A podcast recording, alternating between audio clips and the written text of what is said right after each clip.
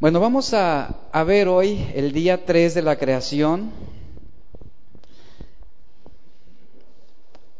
Hemos visto ya cómo Dios creó los cielos y la tierra.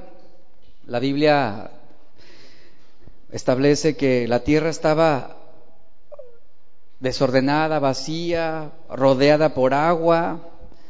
Dios entonces, ¿qué hizo? Lo vimos la semana pasada, partió eh, esas aguas, las dividió en dos partes, una agua, una parte de esa agua fue establecida más allá de los cielos estelares y otra parte de esa agua quedó aquí en la tierra, lo que se, lo que mencionamos las aguas de arriba, las aguas de abajo, ahí entre, en medio se crea la expansión, los cielos, es ahí donde en esa expansión, en ese firmamento, en los cielos, es donde Dios establece la luz, donde más adelante serán, puestos los cuerpos celestes, los cuerpos estelares, el sol, la luna, las estrellas, y todos colocados ahí de una forma precisa por Dios en esa expansión.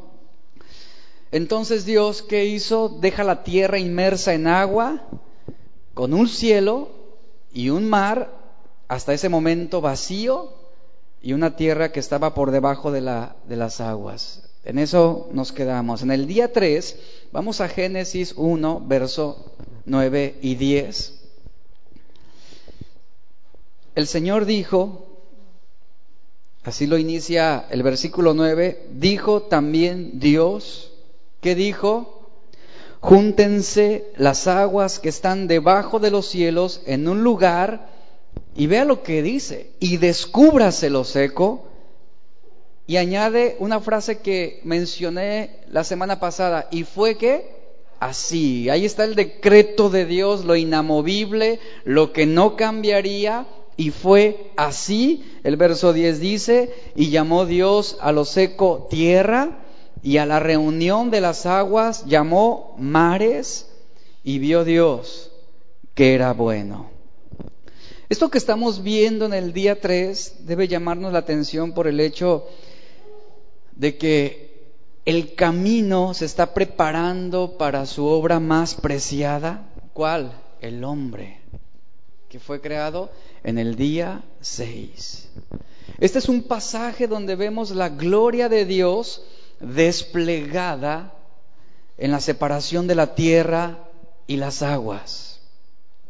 Esa frase dijo también Dios, que eso habla de la increíble realidad del poder de Dios. Eh, repito, es la palabra creativa de Dios, la palabra poderosa de Dios, la cual está marcando un contraste entre los dioses falsos. Ningún ídolo, ningún dios creado por alguna otra cultura tiene el poder de la palabra, tiene el poder para afirmar con su palabra y crear todas las cosas con el poder de su voz, solamente nuestro Dios. El mismo Jeremías escribe en el capítulo 10, versículo 12 y 13, él dice lo siguiente, el que hizo la tierra con su poder, el que puso en orden el mundo con su saber y extendió los cielos con su sabiduría a su voz se produce muchedumbre de aguas en el cielo y hace subir las nubes de lo postrero de la tierra, hace los relámpagos con la lluvia y saca el viento de sus depósitos. Esto que estamos leyendo aquí en Jeremías es algo magnífico, una descripción tan detallada, tan, tan ilustrativa de cómo Dios creó todas las cosas con su poder. Pero ahora leamos y analicemos lo que Dios dijo. ¿Qué dijo Dios? Júntense las aguas que están debajo de los cielos en un lugar. Recuerde, la tierra quedó rodeada por el agua. Y el Señor con su voz de poder dice, y descúbrase lo seco. Y fue así. La palabra júntense también se puede traducir como recolectar. En una versión de la Biblia antigua, esta palabra la traducen como sinagoga. Interesante.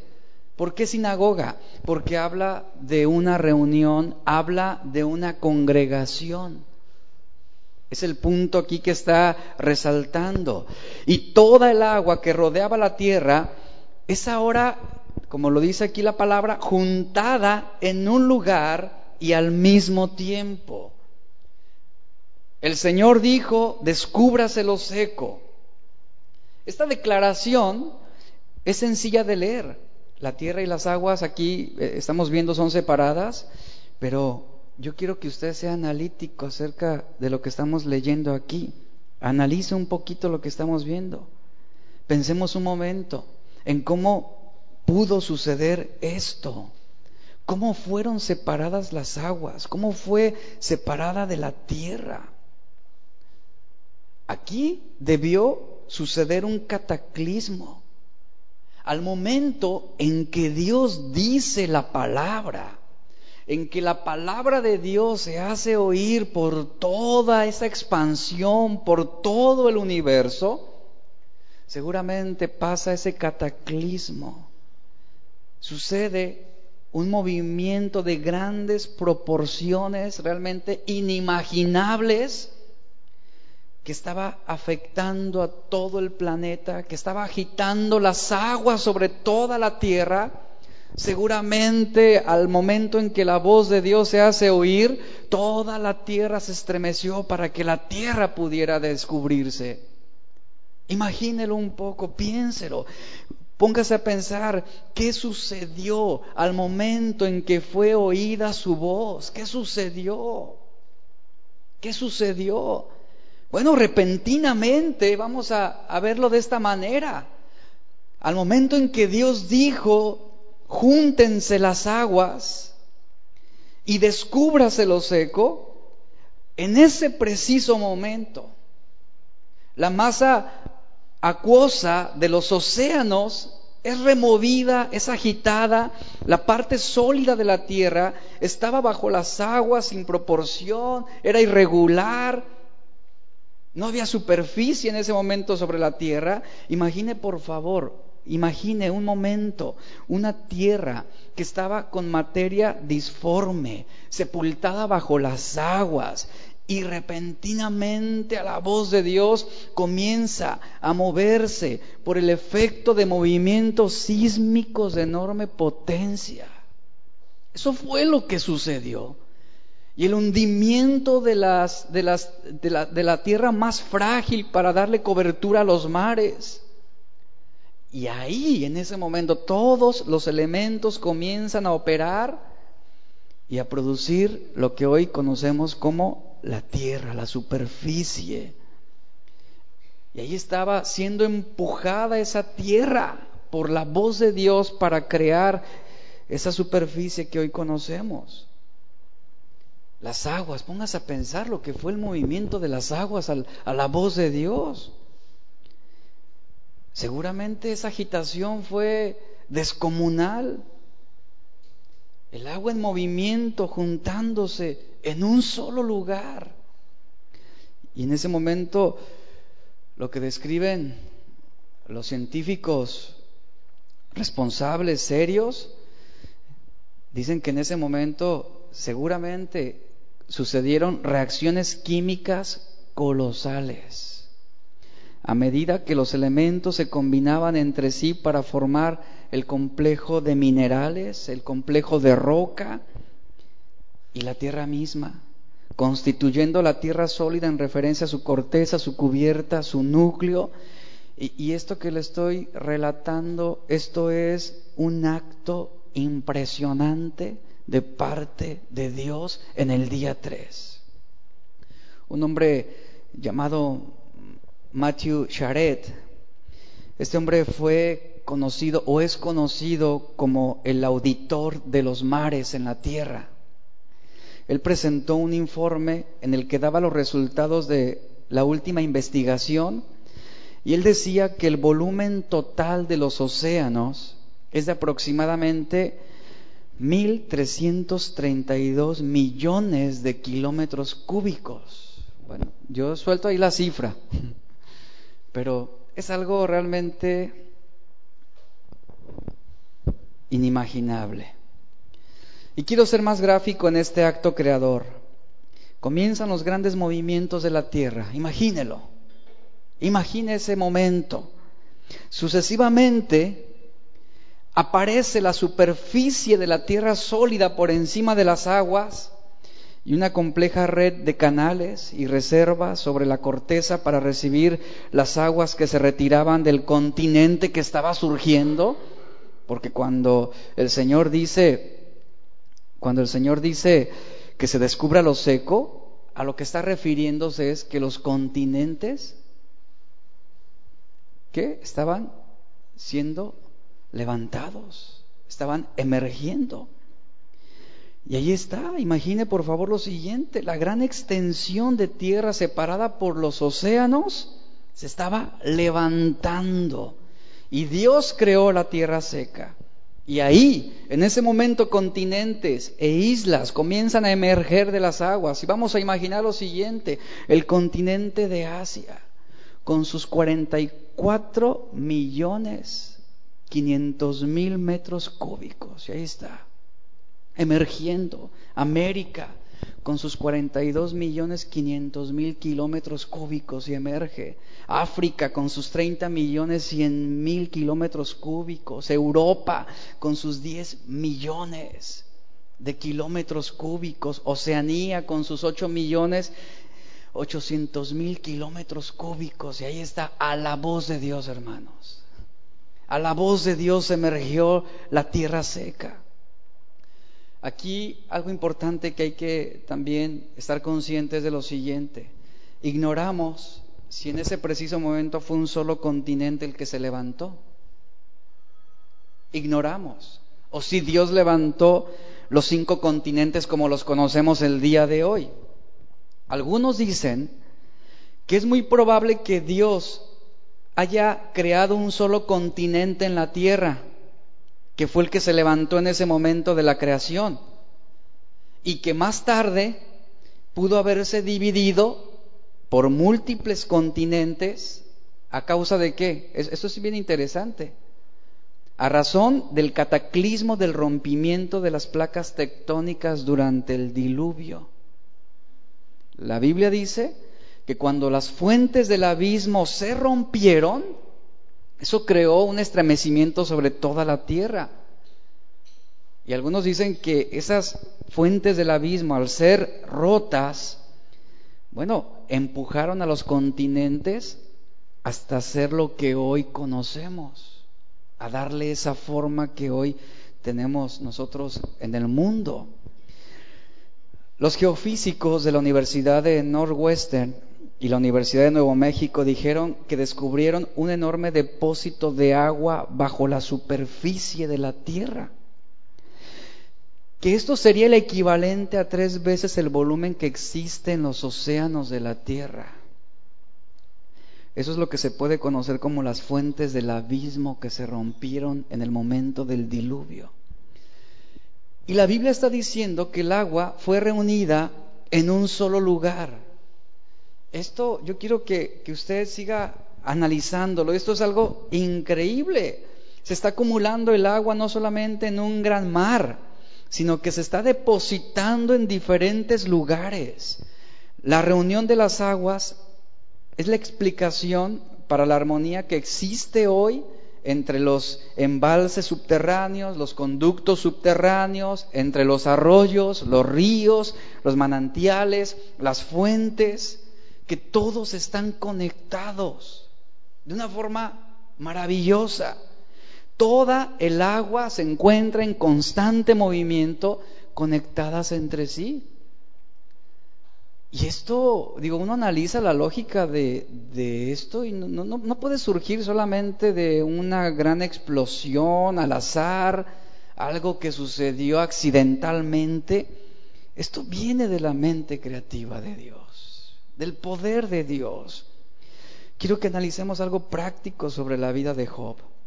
En Job 38, verso 8, el Señor en este versículo hace una cuestión muy interesante a Job. Y el Señor le, le, pregunta a este hombre, le dice lo siguiente, ¿quién encerró con puertas el mar? Cuando se derramaba saliéndose de su seno. Ve la cuestión que el Señor está haciendo a Job. Dime, Job, ¿Quién fue el que puso al mar en esos límites? El contexto de lo que el Señor está cuestionando a Job es lo siguiente. Aquí estamos viendo una reprimenda dirigida a Job. Este hombre, en algún punto de su vida, él había hablado audazmente y había hablado de más. Llegó a un punto en que Job estaba poniendo en duda la voluntad de Dios, como lo hacemos muchos de nosotros, ¿cierto? Quiero asentar eso sobre una, una base práctica de nuestra vida personal. Y el Señor se presenta con Job y ahora es Dios quien está rodeado ahí de gloria, de toda majestad, entre una nube tempestuosa que se manifiesta a este hombre. Y Job está recibiendo un interrogatorio divino que tenía la finalidad de poner, vamos a decirlo así, de ponerlo en su lugar. En algún momento cuando nosotros cuestionamos a Dios, cuestionamos su voluntad, cuestionamos las cosas que Él hace, a veces sería bueno que también el Señor nos pusiera en nuestro lugar, ¿verdad? Así como Job. Y así llegó el Señor con este hombre y le dijo, a ver Job, ¿quién fue el que le puso límites al mar? Póngase a analizar este interrogatorio. ¿Qué, qué iba a producir esto en Job? Realmente establecerlo sobre lo que real, eh, eh, ponerlo en una posición de lo que realmente él es delante de Dios. Aquí el Señor estaba queriendo lograr que Job reconociera, que fuera quebrantado, que fuera humillado para que finalmente aceptara su ignorancia y su falta de capacidad para emitir un juicio sobre las obras que Dios hace. Y las afirmaciones que Job estaba haciendo estaban empañando los designios de Dios. Y en el versículo 4 y 5, vamos atrás de este capítulo, el Señor le pregunta a Job, ¿dónde estabas tú cuando yo fundaba la tierra? Házmelo saber. Y el Señor le dice, si tienes inteligencia. Y en el verso 5, ¿quién ordenó sus medidas? Si lo sabes, ¿o quién extendió sobre ella cordel? Y en el verso 2, yéndonos atrás, el Señor le pregunta a Job, ¿quién eres tú para dudar de mi providencia y mostrar con tus palabras tu ignorancia? El hablar sobre estos temas, sobre la creación de Dios, debe darnos una conciencia de lo que en realidad somos delante de Dios. A veces podemos fácilmente jactarnos, a veces podemos enorgullecernos y creer que no necesitamos a Dios. Podemos sentirnos autosuficientes, autocapaces. Pero la realidad es que así como Job, el Señor le dice, dime, ¿quién controla los mares? ¿Quién tiene el poder para poder establecer las medidas sobre la tierra? Soy yo. Póngase, póngase usted un poquito en la posición de Job. ¿Cómo, ¿Cómo quedó él ante ese interrogatorio que el Señor le estaba haciendo? Seguramente quedó humillado, quedó destrozado. Seguramente él pudo mirar su verdadera vulnerabilidad. Job se encontraba con una actitud necia, pero Dios lo está invitando y le dice, ciñete los lomos porque ahora yo te voy a preguntar. Prepárate, Job, para ver si eres capaz de responder lo que yo voy a interrogar. E irónicamente se le invita a Job a contestar para instruir al propio Dios. Y como y vemos aquí cómo pues realmente él no tenía respuestas a las preguntas de Dios.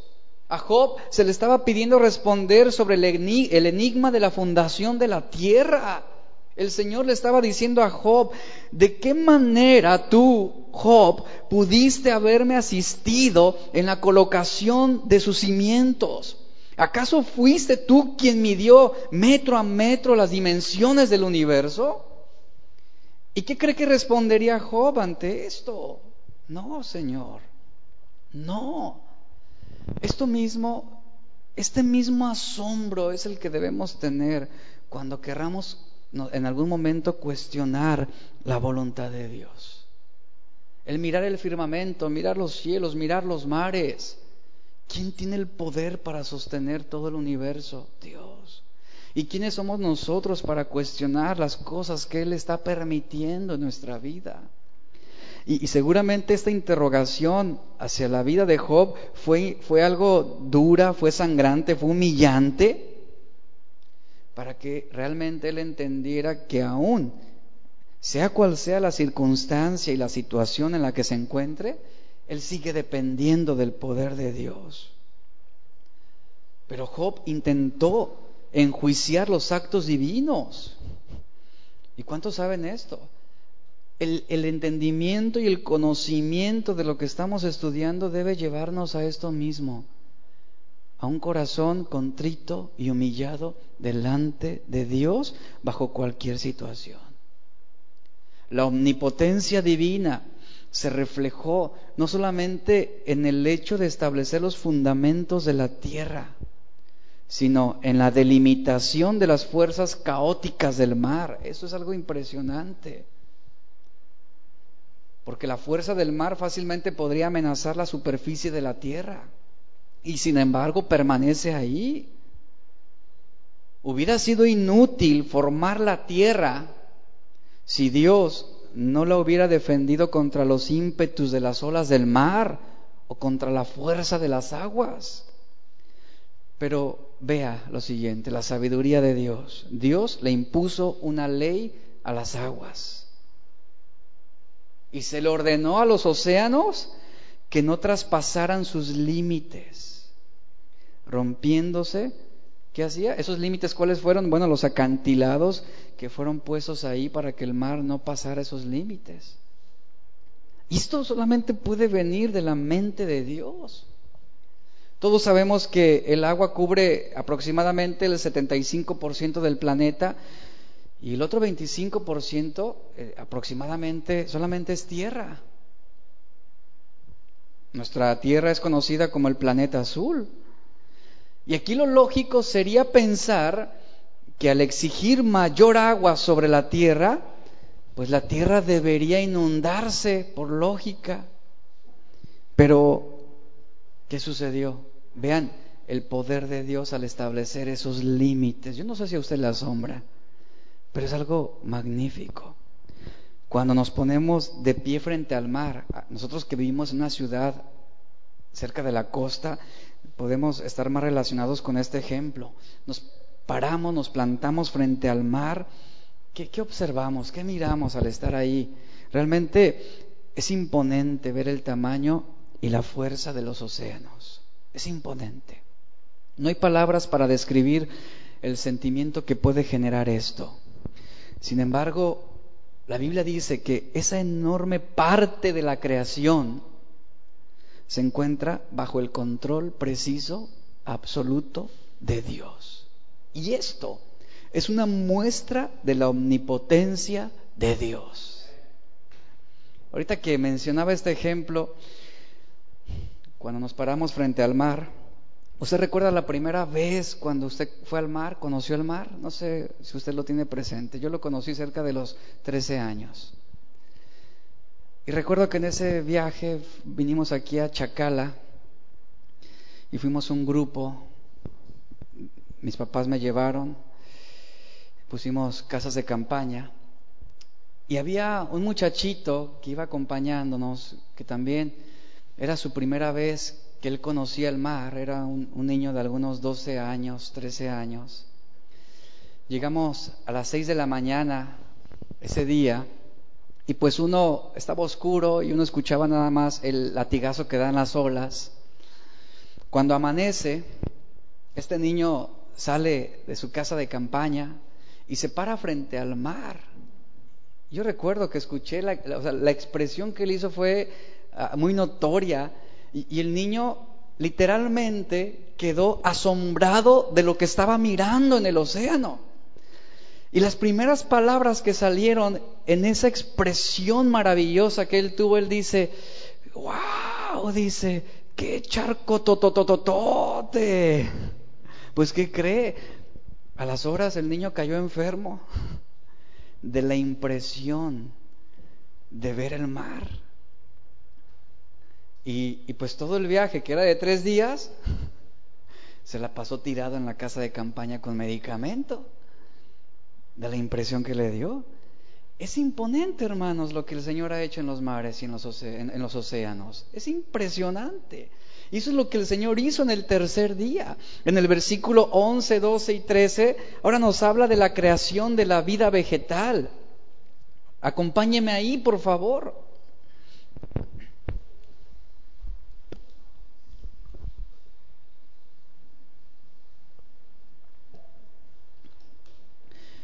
Después dijo Dios, Vea lo que el Señor dijo.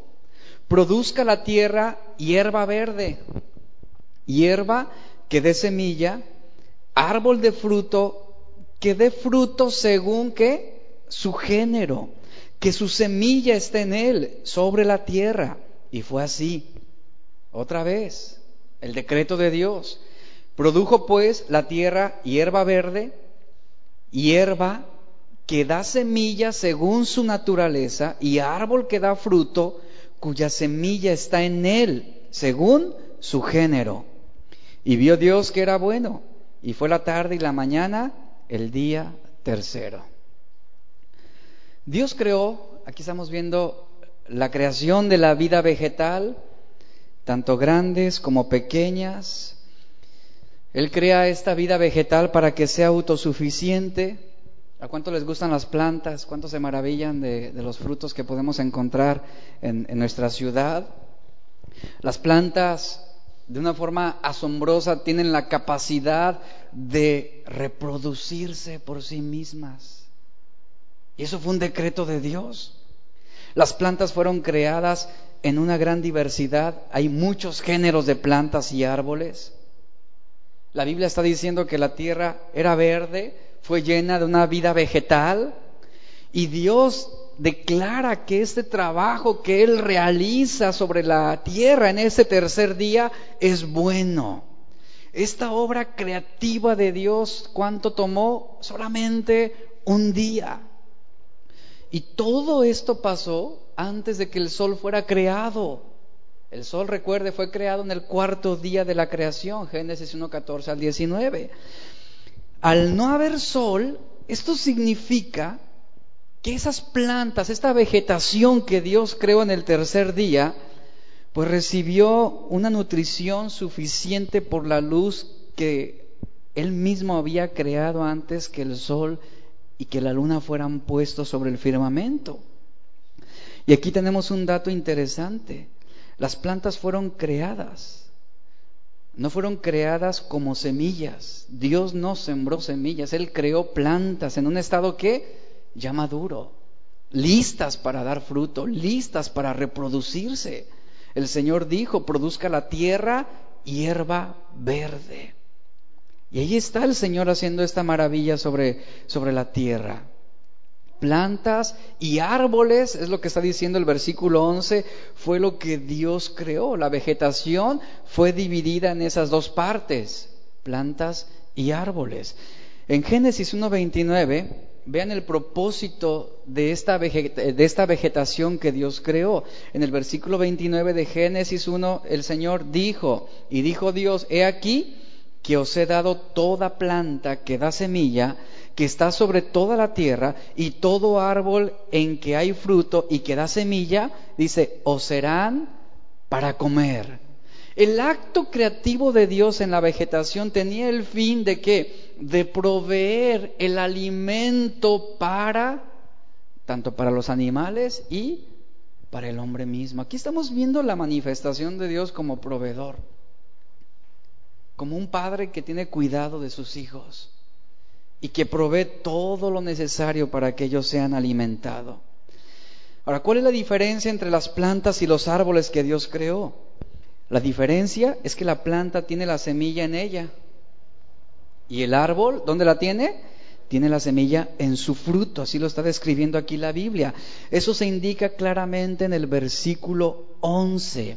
Las plantas que hacen dan semilla y los árboles que hacen dan fruto que contienen la semilla dentro. Esa es la diferencia. Y toda la vegetación que contiene semilla en sí misma estaría o está bajo la categoría de las plantas. Y toda vegetación que tiene la semilla en su fruto estaría bajo la categoría de los árboles.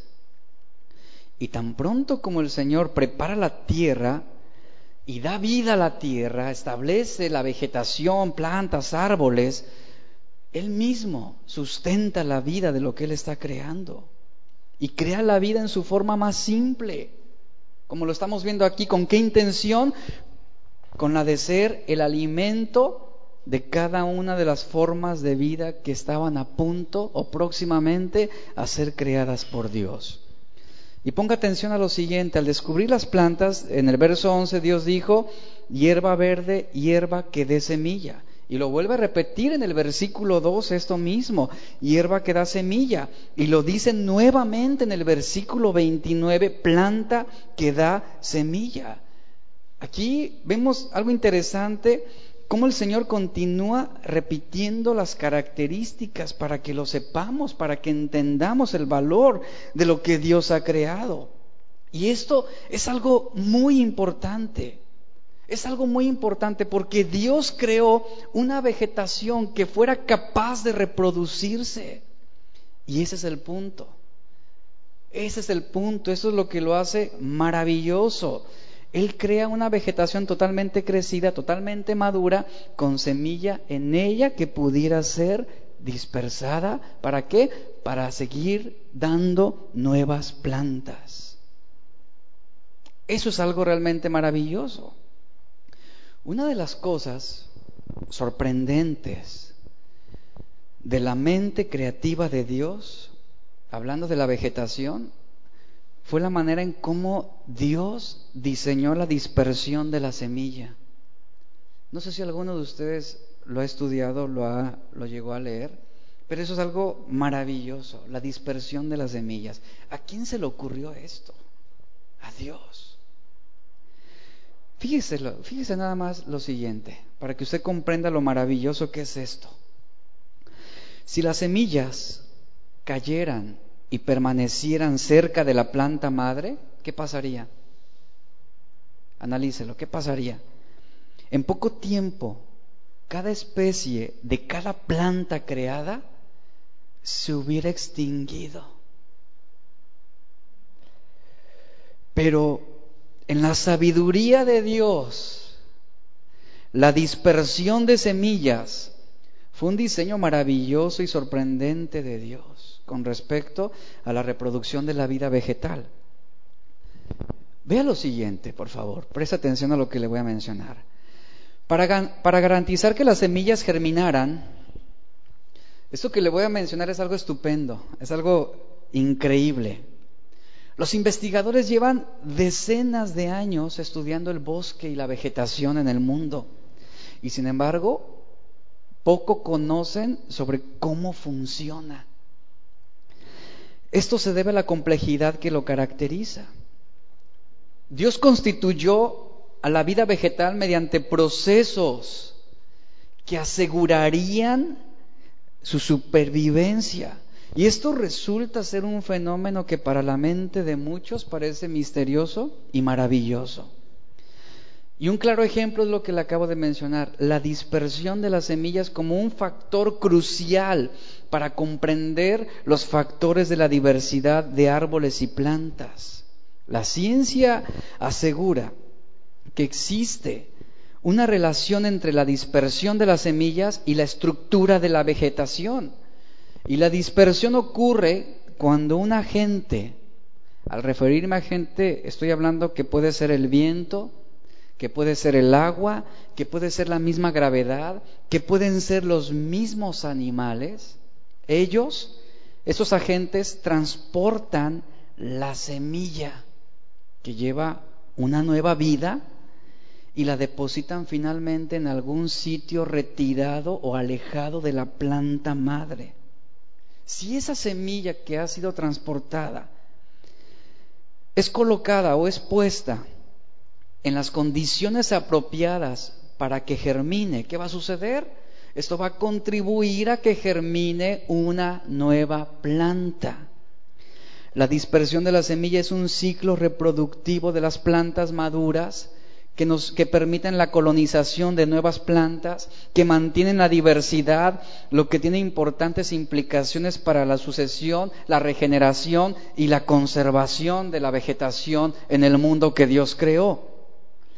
Si la semilla quedara depositada solamente cerca de la planta madre, se generaría un fenómeno conocido como mortalidad densodependiente, así lo, lo llaman. Esto significa que entre más juntas queden las semillas, una enfermedad o un depredador podrá matarlas. Y eso, lo que mencioné anteriormente, eso propiciaría la extinción de la planta. Por esa razón, y yo quiero que usted se asombre de lo que Dios hace. Cada semilla debe ser transportada a otros sitios, lejos de la sombra de la planta madre a un lugar donde esa semilla pueda encontrar luz, donde pueda encontrar espacio para desarrollarse. Entonces, las plantas fueron creadas por Dios no como semillas, sino como plantas crecidas, ya lo mencioné, ya maduras, que contenían semillas que podían entonces multiplicarse.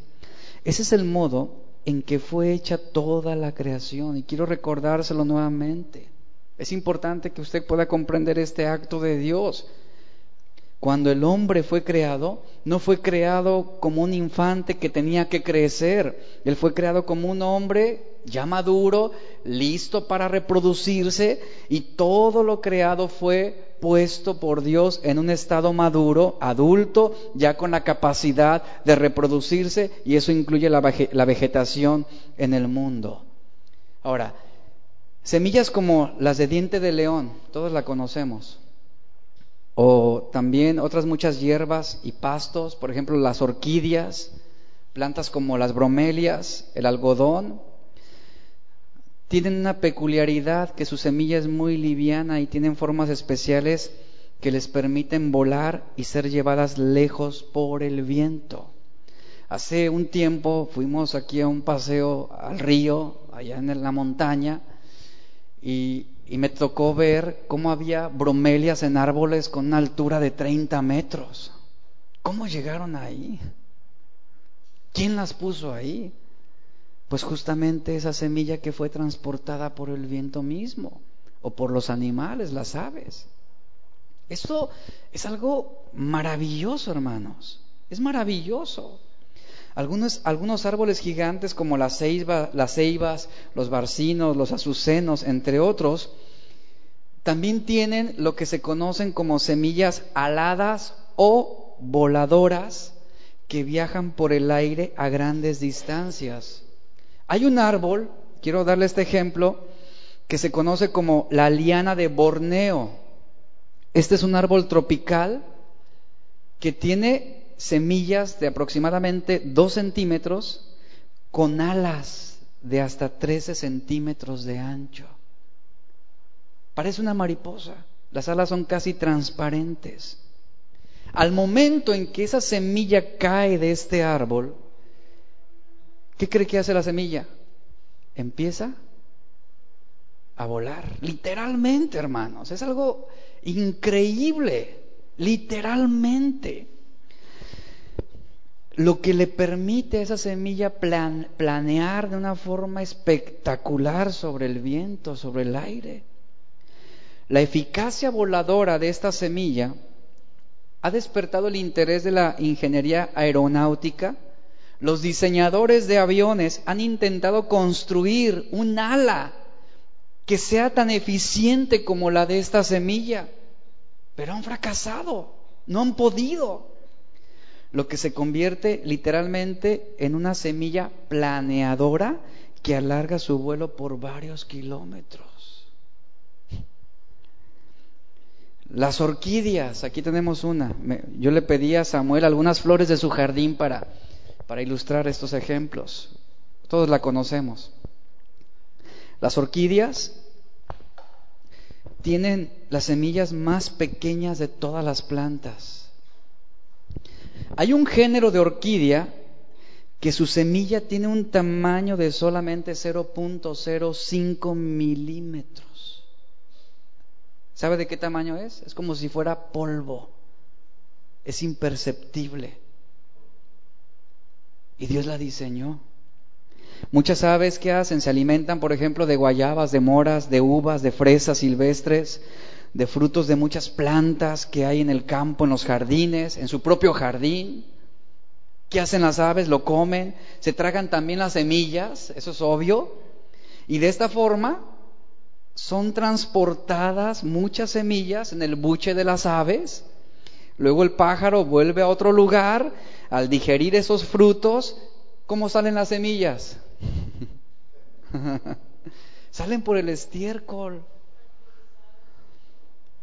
Y de esta forma, las aves transportaron esa semilla a dónde? a otros lugares. Igual sucede con ciertos frutos de palmas, higueras, aguacates y muchos otros árboles que son, esas semillas son consumidas por mamíferos como las ardillas, los perros del monte, los monos, erizos, los murciélagos son excelentes dispersores de algunas semillas. ¿Por qué le menciono esto? Porque esto es parte de la sabiduría de Dios al momento en que Él creó la vegetación sobre el mundo. ¿Cómo es autosuficiente? ¿Cómo se reproduce por sí misma? O dígame una cosa, ¿alguna vez usted ha tomado la responsabilidad de usted llevarse esa semilla lejos para que sobreviva? No hay necesidad. Es la mente poderosa, creativa, inteligente del Dios al que adoramos. Y cada especie, dice la Biblia, debía reproducirse según qué? Su género. Esta frase aparece diez veces en Génesis capítulo 1. Cada especie debe reproducirse según su género, lo que significa que Dios permitió que hubiera una variación dentro de un género. Hay varios tipos de orquídeas, hay varios tipos de lechos, ¿verdad? pero es un género lo que la distingue. Y ese género nunca se va a desarrollar o va a evolucionar para convertirse en otra clase de género. Una orquídea no va a poderse convertir en un anturio. Es lo que está diciendo aquí. Y hasta el día de hoy esa ley aplica sobre la vegetación misma. Cada hierba, cada árbol se hizo según su especie, su género. Son dos términos que están definiendo aquellos grupos de seres vivientes que pueden procrearse, reproducirse entre sí mismos. Cosechamos la misma variedad de lo que sembramos. Sembramos frijol que vamos a cosechar, se va a reproducir esa semilla según su género. Si cosechamos arroz, se va a reproducir según su género. Vamos a cosechar arroz. Usted no siembra jitomates y espera cosechar cebollas. Esa ley sigue aplicando en la vegetación misma. Y eso no fue causa de la evolución, no fue causa de un Big Bang, fue causa de una mente creadora. Y, una excelente muestra son las palabras que está diciendo el versículo 11, hierbas que den semilla y árboles que den su fruto con semilla. Las semillas son las que hacen a la vegetación reproducirse y mantenerse según su género. Es decir, que esas semillas, por imperceptibles que son, contienen dentro de sí el material genético, lo que conocemos como el ADN, para reproducirse tal y como Dios las ha creado. En 1 Corintios 15, 38 el apóstol Pablo dijo lo siguiente, pero Dios le da el cuerpo que quiso darle y a cada clase de semilla le da un cuerpo propio. Así lo está definiendo la Biblia. Y así sigue siendo hasta el día de hoy. Y lo maravilloso de esto es que la palabra de Dios nos instruye sobre un principio espiritual que debemos considerar. Yo quiero aquí brevemente tomar un paréntesis de la, de la, enseñanza espiritual que tomamos de esta ley natural que Dios estableció. Que todo se reproduce según su qué? Su género. Dios no puede ser burlado. ¿Verdad? Dios no puede ser burlado. Usted no puede cosechar algo bueno si ha sembrado una semilla mala. Pablo dijo a los Gálatas capítulo 6 verso 7, no os engañéis, Dios no puede ser burlado. Todo lo que el hombre siembre, eso mismo cosechará. Si usted siembra discordia, ¿qué va a reproducir esa semilla? Esa semilla de discordia se va a reproducir según su qué? Su género. Mucho de lo que sembramos y cosechamos está estrechamente relacionado también con nuestra vida, con nuestros hijos, con nuestro matrimonio. Y es aquí, hermanos, brevemente, abro este paréntesis, donde tenemos que hacer un análisis, examinar la cosecha que estamos levantando, examinar qué es lo que estamos sembrando. Quiero enfocarme aquí a la vida de nuestros hijos. Si un niño vive con crítica, ¿qué va a cosechar? Ese niño va a crecer aprendiendo a condenar. Si un niño vive con hostilidad, ese niño va a aprender a pelear. Si un niño vive con burla, ese niño va a aprender a ser tímido. Si un niño vive con vergüenza, aprenderá a sentirse culpable todo el tiempo. Lo que sembramos, cosechamos. Es una ley espiritual que aplica lo que el Señor está diciendo aquí. Cierro paréntesis. Ahora yo quiero invitarlo a que me acompañe al Salmo 104, versículo 1. Es un salmo poético, maravilloso, que habla sobre esto mismo que estamos viendo en esta serie, o lo que llevamos hasta esta serie. En el Salmo 104, versículo 1, Vea lo que el salmista expresa, dice, bendeciré al Señor con toda mi alma. ¿Qué hemos hecho esta mañana? Hemos bendecido a Dios. Y dice el salmista, cuán grande eres, Señor y Dios mío. Te has vestido de gloria y esplendor. Verso 2. Te has envuelto en un manto de luz y tú extendiste el cielo como un velo.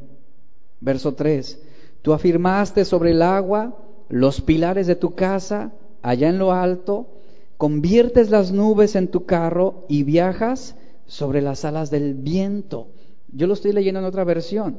El verso 4 dice, los vientos son tus mensajeros y las llamas de fuego tus servidores.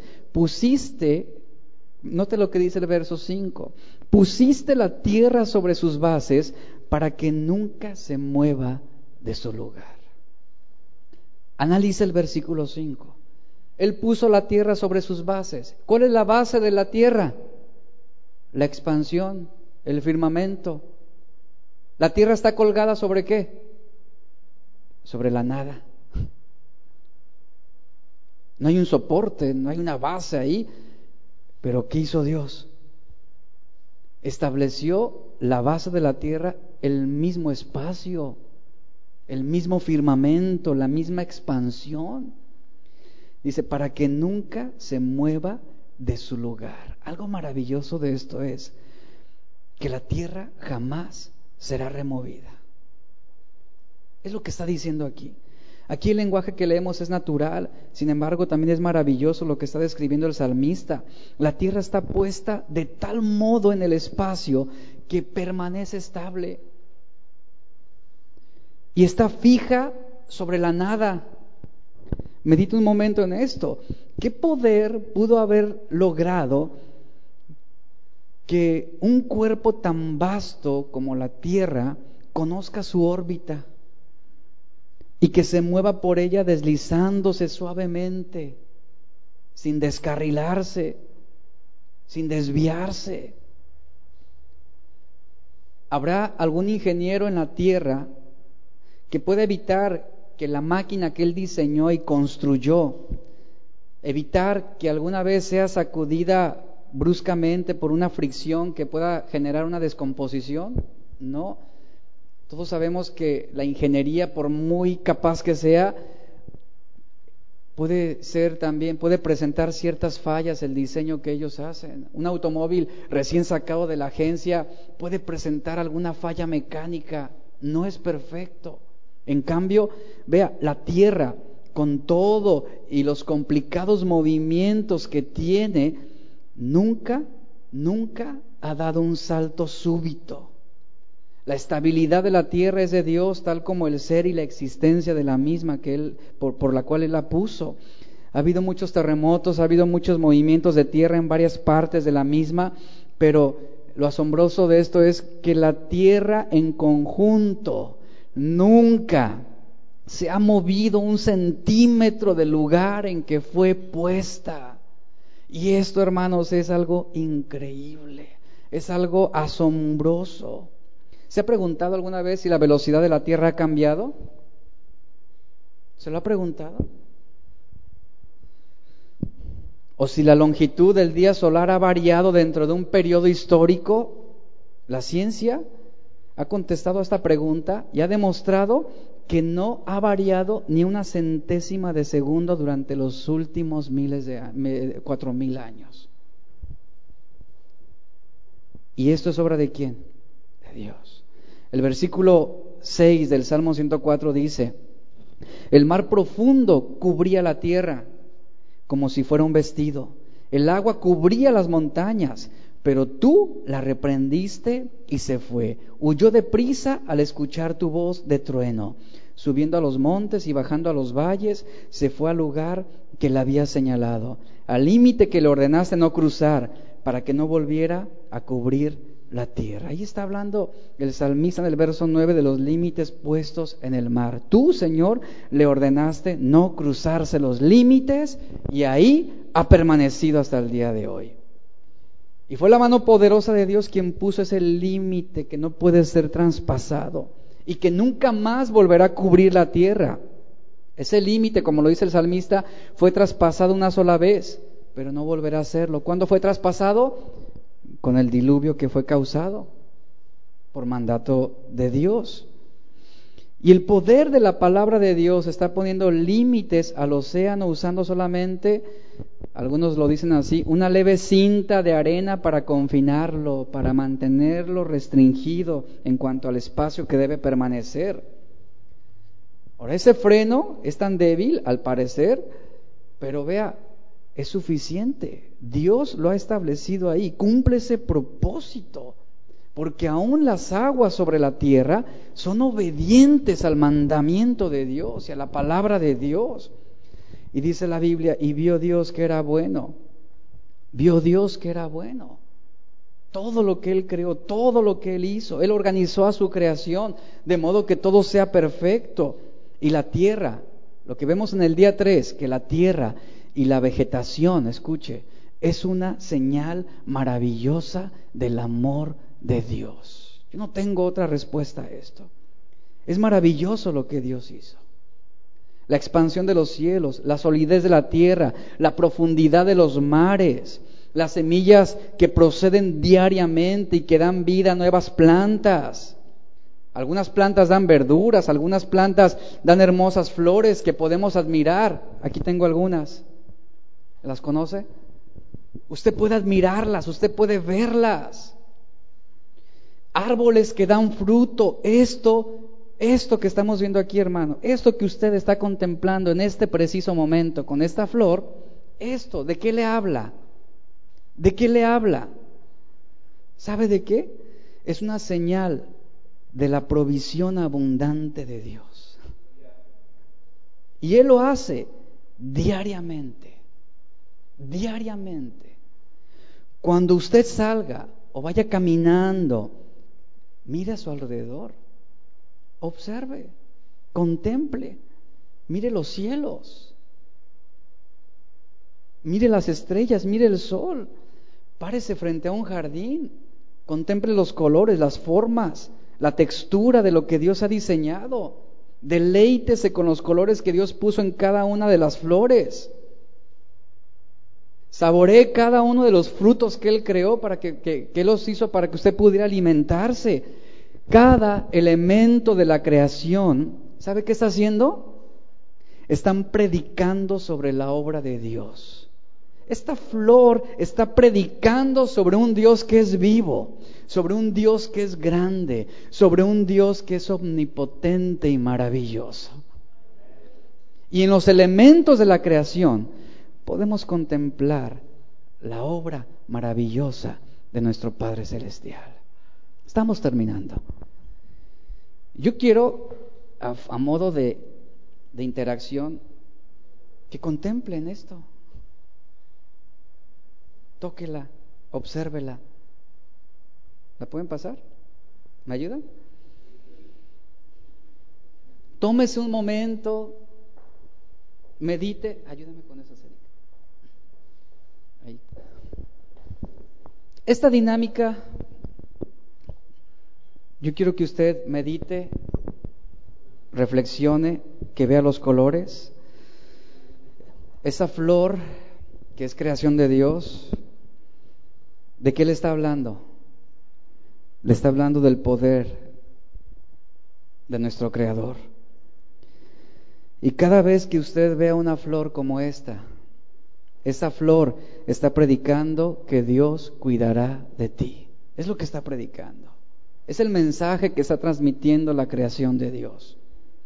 En respuesta a la gente de Listra, el apóstol Pablo y Bernabé, él les había recordado que Dios nunca se dejó a sí mismo sin testimonio. Por ejemplo, la lluvia y la cosecha están mostrando la bondad de Dios. Más tarde Pablo escribió que esta señal en la naturaleza deja al hombre sin excusa para su incredulidad. Cuando usted dude acerca del amor de Dios, ¿qué tiene que hacer? ¿Qué nos enseña la obra de la creación? ¿Qué tiene que hacer? Mira a su alrededor y vea las evidencias abundantes de que Él sigue actuando y que Él sigue manifestándose en el mundo. Lo que Pablo está diciendo es que Dios no ha dejado de dar testimonio de sí mismo. Sabemos que Él sigue mandando lluvia del cielo, Él sigue enviando estaciones fructíferas, proporcionando alimento que sacia nuestra necesidad. Entonces, los colores de un jardín, los sabores de los frutos, el diseño de las semillas, la belleza de una montaña, el caudal de un río, las cataratas del Niágara. ¿Alguna vez? ¿Quién ha ido? Me han platicado y me han mandado videos de amigos que han estado presentes ahí.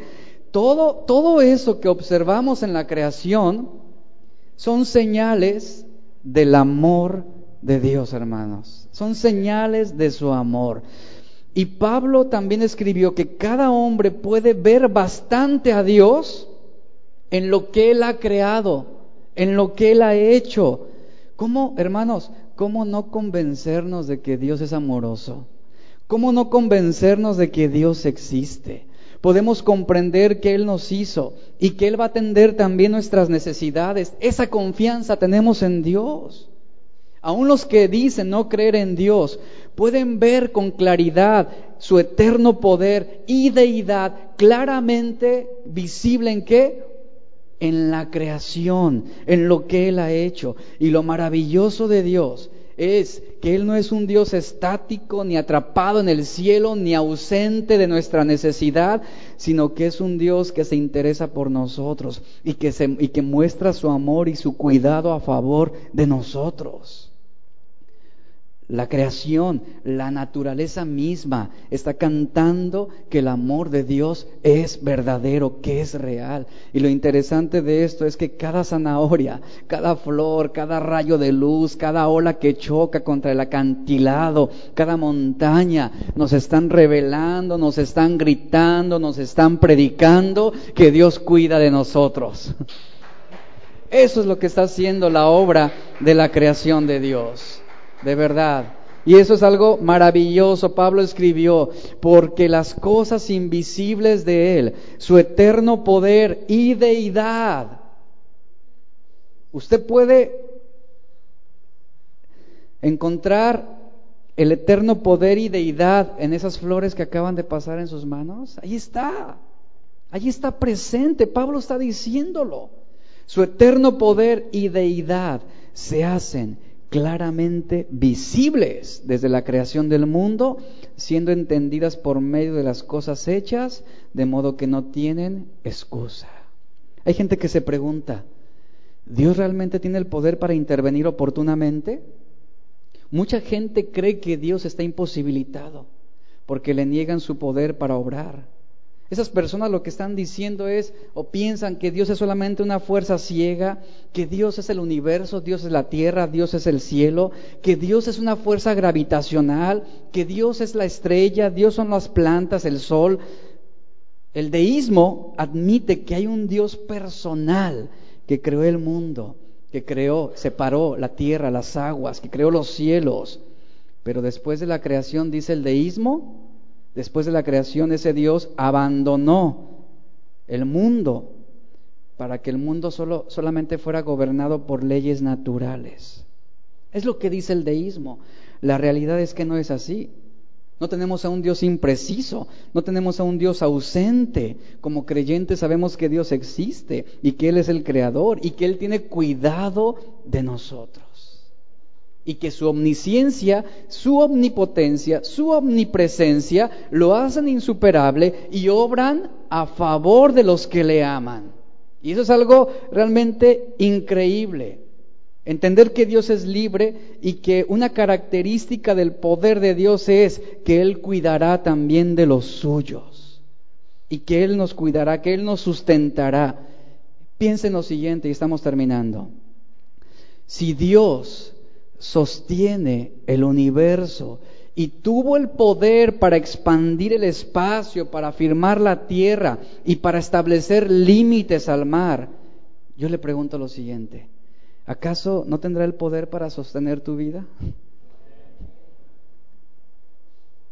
¿No tendrá el poder para sostenerte?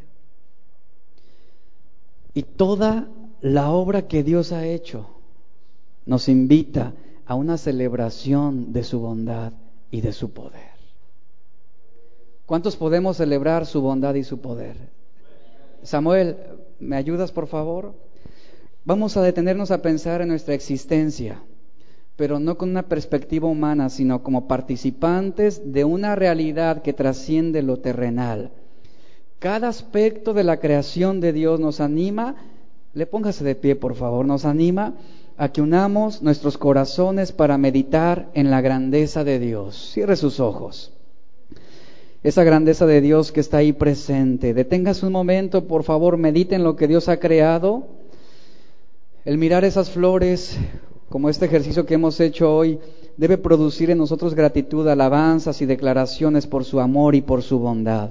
Él creó los cielos, nosotros lo disfrutamos. Él hizo el aire, nosotros lo respiramos. Él proveyó las plantas y árboles, nosotros disfrutamos de sus frutos. Él nos creó, Él nos creó, nos formó, Él creó esas maravillosas flores y nosotros qué hacemos? Las admiramos.